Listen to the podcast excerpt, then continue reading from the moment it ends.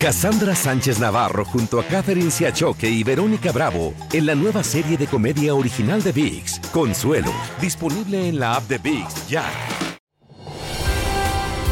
Hola, soy Jorge Ramos y a continuación escucharás el podcast del Noticiero Univisión. El programa de noticias de mayor impacto en la comunidad hispana de Estados Unidos. Buenas noches. El presidente de México dice que no es cierto y que se trata de calumniadores. Esto se trata, Jorge, de una investigación periodística que sostiene que el equipo de campaña de el hoy presidente Andrés Manuel López Obrador recibió dos millones de dólares del cartel de Sinaloa en el 2006, según un informante protegido. La investigación fue realizada por la publicación ProPublica y por el medio alemán Deutsche Welle y está basada en los datos que investigó la DEA por varios años. Y el operativo para detectar los nexos entre el equipo de AMLO y los narcotraficantes se llamó Operación Polanco. Pero como nos cuenta Jessica Cermeño, López Obrador ya denunció los reportes. No hay ninguna prueba. Eh, son unos viles calumniadores. Así de tajante fue la respuesta que dio el presidente de México a las investigaciones dadas a conocer por las publicaciones ProPublica y Deutsche Welle, que señalan que el cártel de Sinaloa entregó al menos dos millones de dólares a su campaña presidencial de 2006.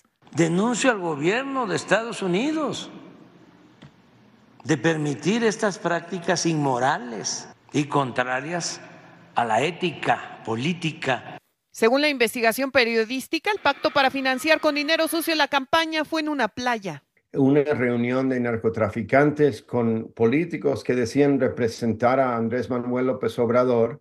Esa reunión en Nuevo Vallarta, México, en el 2006, supuestamente llevó a un acuerdo eh, del conocido narcotraficante La Barbie Edgar Valdés Villarreal, jefe de sicarios del capo Arturo Beltrán Leiva.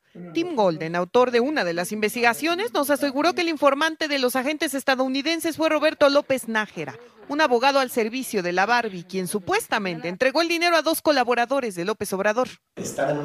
Mauricio Soto Caballero, un operador de su campaña, y Nicolás Mollinedo, su amigo, coordinador de logística y chofer durante décadas. Sabemos, eh, según estas fuentes, unas tres entregas de dinero, eh, sumando en total un, poco menos de dos millones de dólares. Y lo que ellos pedían, el cartel Sinaloa, Arturo Beltrán Leiva, la Barbie, es que número uno, protección en caso de que llegue a ganar la presidencia. Un portavoz del Departamento de Justicia dijo a Univisión que su práctica habitual es no comentar sobre la existencia de cualquier actividad de investigación en particular. Además, un funcionario del departamento cercano a esa investigación aseguró a Univisión que hace 13 años el departamento siguió todos los protocolos internos para manejar investigaciones internacionales sensibles, por lo que esta indagatoria se circunscribió en el tiempo y se limitó a las actividades criminales relacionadas con las drogas y después se concluyó. No hay ninguna prueba contra de López Obrador y para mí eso es muy problemático. En México, Jessica Cermeño, Univision. También en México hallaron una granada en el interior del edificio corporativo de Pemex, Petróleos Mexicanos, en la Ciudad de México. El hallazgo de la granada de fragmentación activó los protocolos de seguridad del gobierno. Una llamada anónima dio a conocer que el explosivo estaba en el lugar. La granada fue retirada y nunca explotó. En Estados Unidos, en el Capitolio, senadores cuestionaron a los ejecutivos de las redes sociales sobre el problema de la seguridad de los menores de edad. Aunque algunos senadores reconocieron que el Congreso no ha aprobado reglas para garantizar la seguridad de los niños, tanto demócratas como republicanos cuestionaron a los ejecutivos e hicieron que uno de ellos se disculpara ante familias cuyos hijos fueron víctimas de las redes. Siete de cada diez adolescentes visitan YouTube a diario y 58% visita TikTok. Vilma Tarazona tiene los detalles de esta audiencia. En la audiencia, los senadores del Comité Judicial arremetieron contra los presidentes de las plataformas de redes sociales Meta, Snapchat y TikTok, acusándolos de no actuar para proteger a los menores de edad que usan esas redes sociales. Uno de los momentos más acalorados fue cuando el senador republicano de Missouri, George Hurley, le dijo al presidente de Meta, Mark Zuckerberg,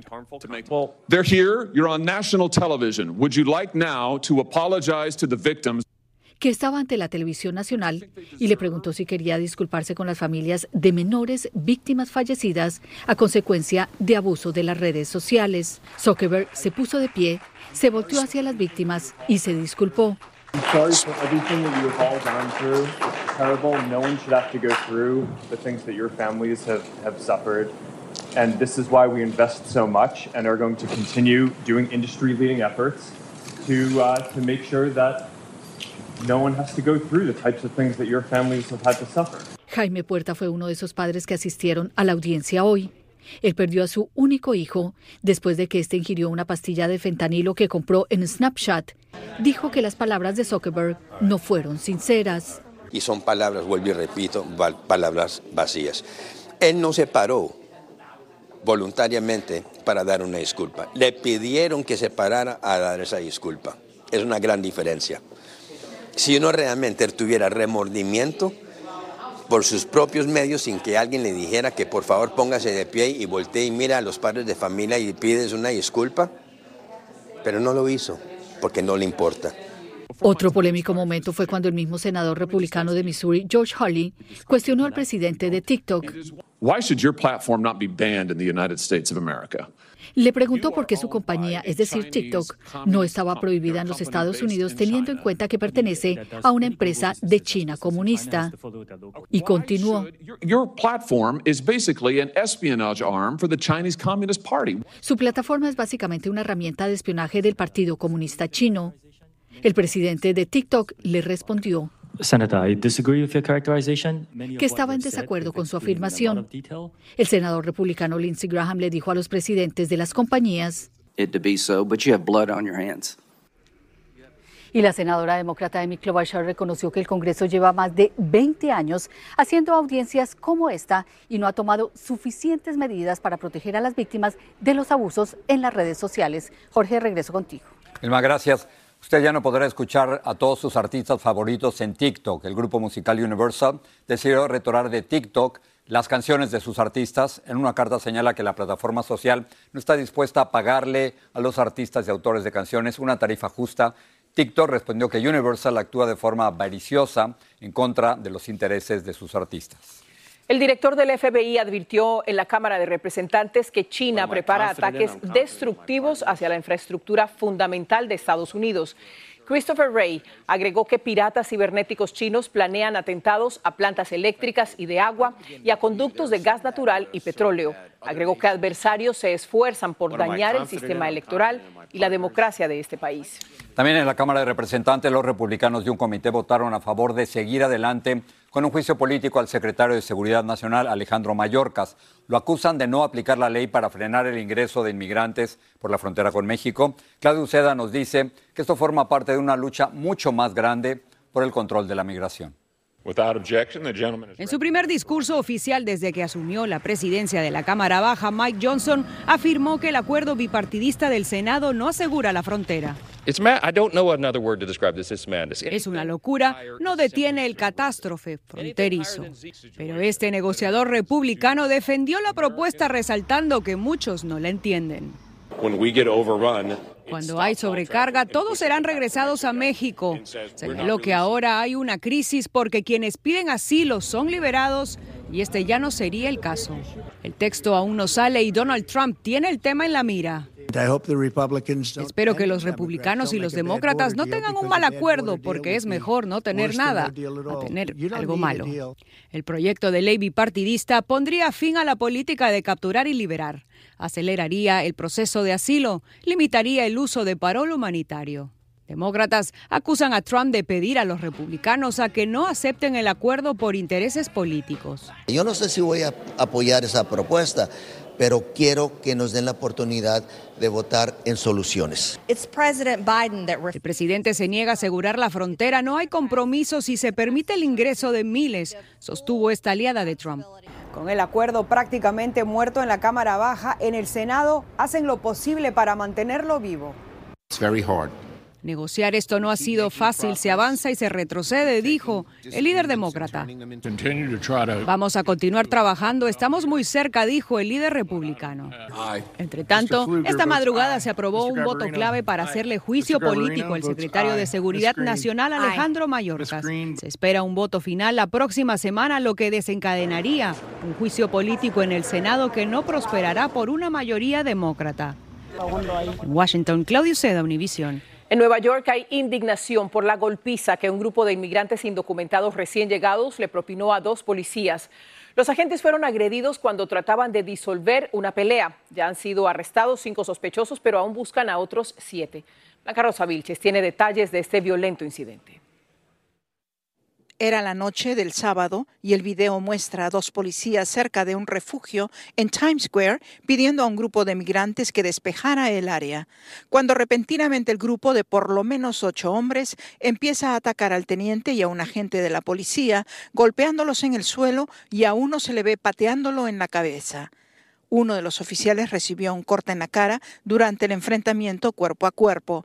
Tres de los cinco atacantes viven en refugios para inmigrantes recién llegados a Nueva York.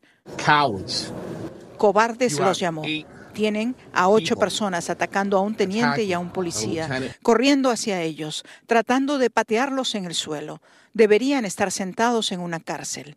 Fueron arrestados Darwin Gómez Isquial, de 19, viene de Mississippi, Kelvin Arrocha, Wilson Suárez, Joan Boada, un desamparado, y Jorman Reveron, que tiene dos antecedentes penales.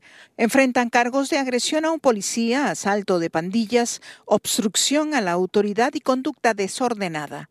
Todos fueron liberados sin el pago de una fianza. Y al mismo día prácticamente salen Vergara fue policía durante 22 años. Uno está limitado a lo que puede hacer, mientras tanto el criminal no está limitado, está ilimitado a lo que puede y no puede hacer. Es el segundo incidente que ocurre con migrantes recién llegados a Nueva York en el que resultan heridos dos policías. Estadísticamente, mm, algunos de ellos no van a ser buenas personas y vienen a este país con malas intenciones la gobernadora de Nueva York consideró el incidente sumamente grave. La investigación continúa y dice que podrían ser deportados.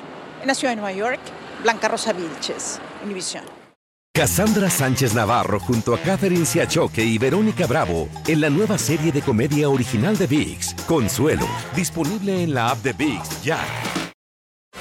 Gracias por seguir con nosotros en el podcast del Noticiero Univisión. Vamos a pasar a la frontera con un nuevo incidente alrededor de la cerca de Púas levantada por el gobernador de Texas para frenar los cruces desde México. Inmigrantes denuncian que soldados de la Guardia Nacional Tejana agredieron a un hombre que había logrado pasar la polémica alambrada. Reina Rodríguez tiene más. Son los gritos de desesperación e impotencia de algunos migrantes en la frontera entre Ciudad Juárez y El Paso, Texas. En este video se observa un grupo de personas que intentan atravesar la alambrada de púas para entregarse a las autoridades.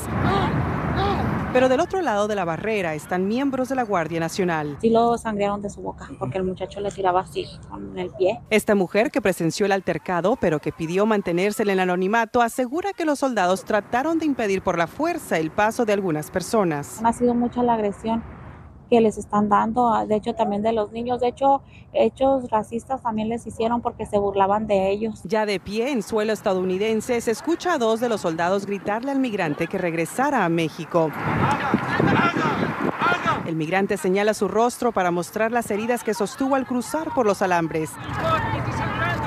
Y siempre se pueden meter quejas, se puede hablar con un oficial para que vean si esos, esas acciones de los oficiales fueron eh, dentro del la descripción del trabajo. Activistas aseguran que cualquier agresión contra solicitantes de asilo es inaceptable e inhumana. Obviamente pidiendo auxilio en nuestras puertas y esto es como, como los estamos o les estamos tratando de una manera deshumanizante. Las detenciones en Estados Unidos por cruces irregulares alcanzaron una cifra histórica en diciembre desde que se lleva el registro. Si van a cruzar, deben a cruzar por los puentes. Los números disminuyeron más de la mitad durante las primeras semanas de enero, según autoridades migratorias. Los que entran por medio de... Eh, río, pues a lo mejor también ellos tienen, peligro mucho su vida y es lo que se trata de evitar, que mejor hagan todo en orden.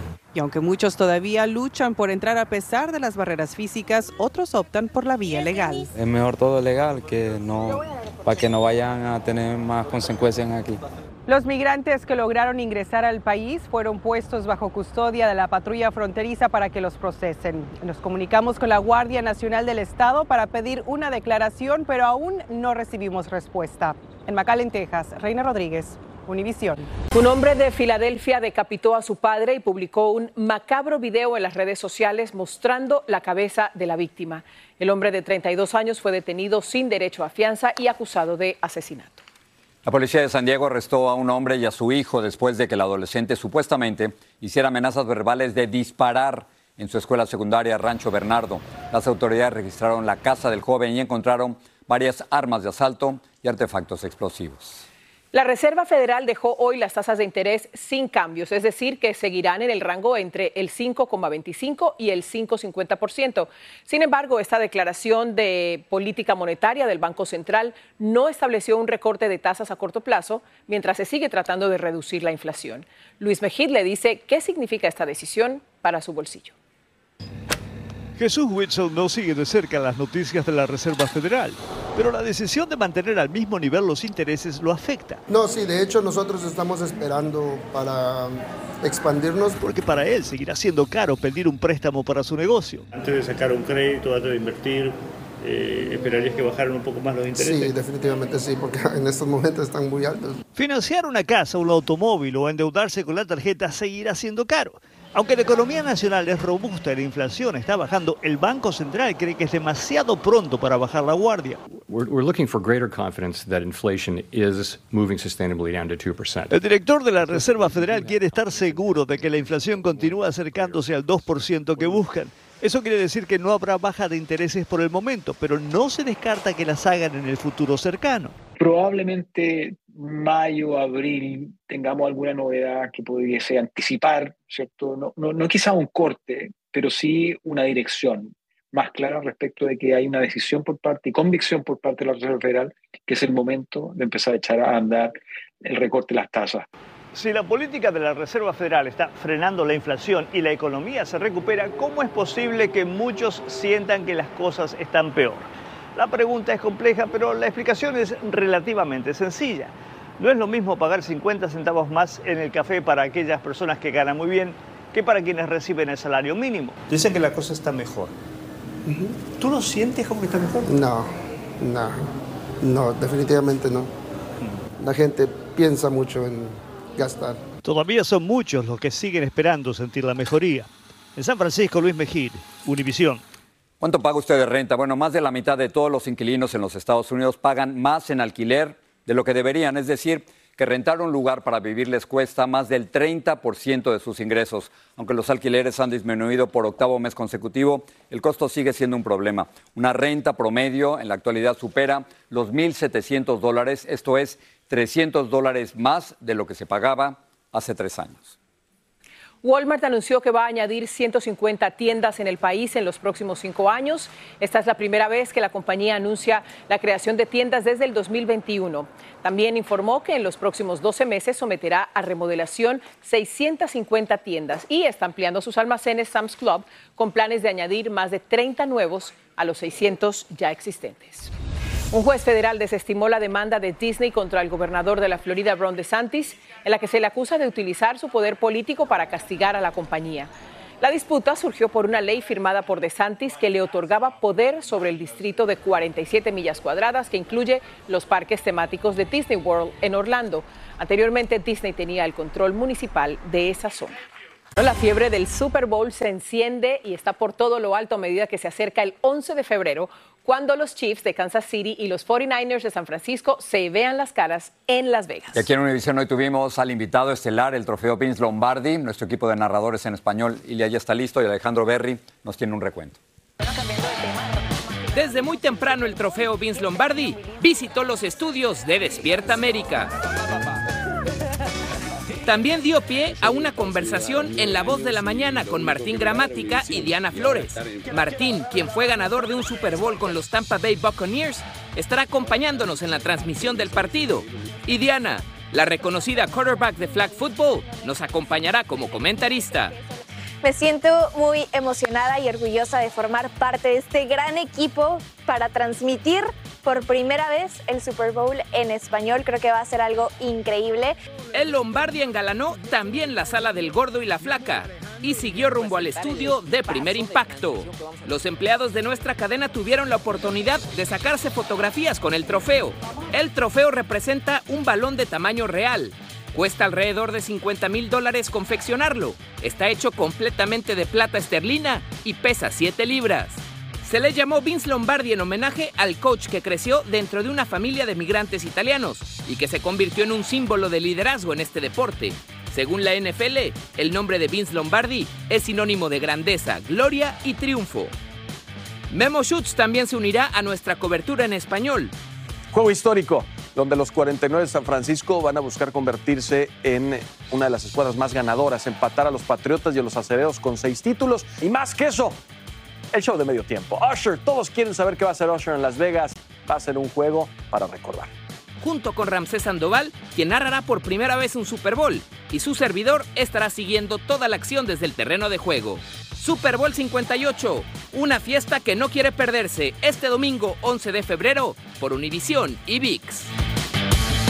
La emoción de escucharlo en español es muy distinto, muy, muy distinto. Aquí está el consentido. Te tengo que confesar que tengo una envidia porque te vas a Las Vegas. Claro, me toca ir. Estoy a partir del próximo jueves, vamos a estar transmitiendo el noticiero desde Las Vegas y durante todo el fin de semana hasta el Super Bowl. Bueno, que te lo disfrutes. Mira ese trofeo nomás. Con eso nos despedimos. Gracias.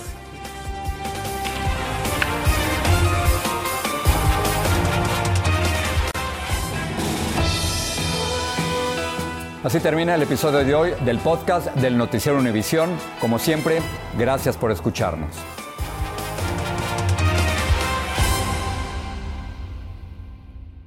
Cassandra Sánchez Navarro junto a Catherine Siachoque y Verónica Bravo en la nueva serie de comedia original de VIX, Consuelo, disponible en la app de VIX ya.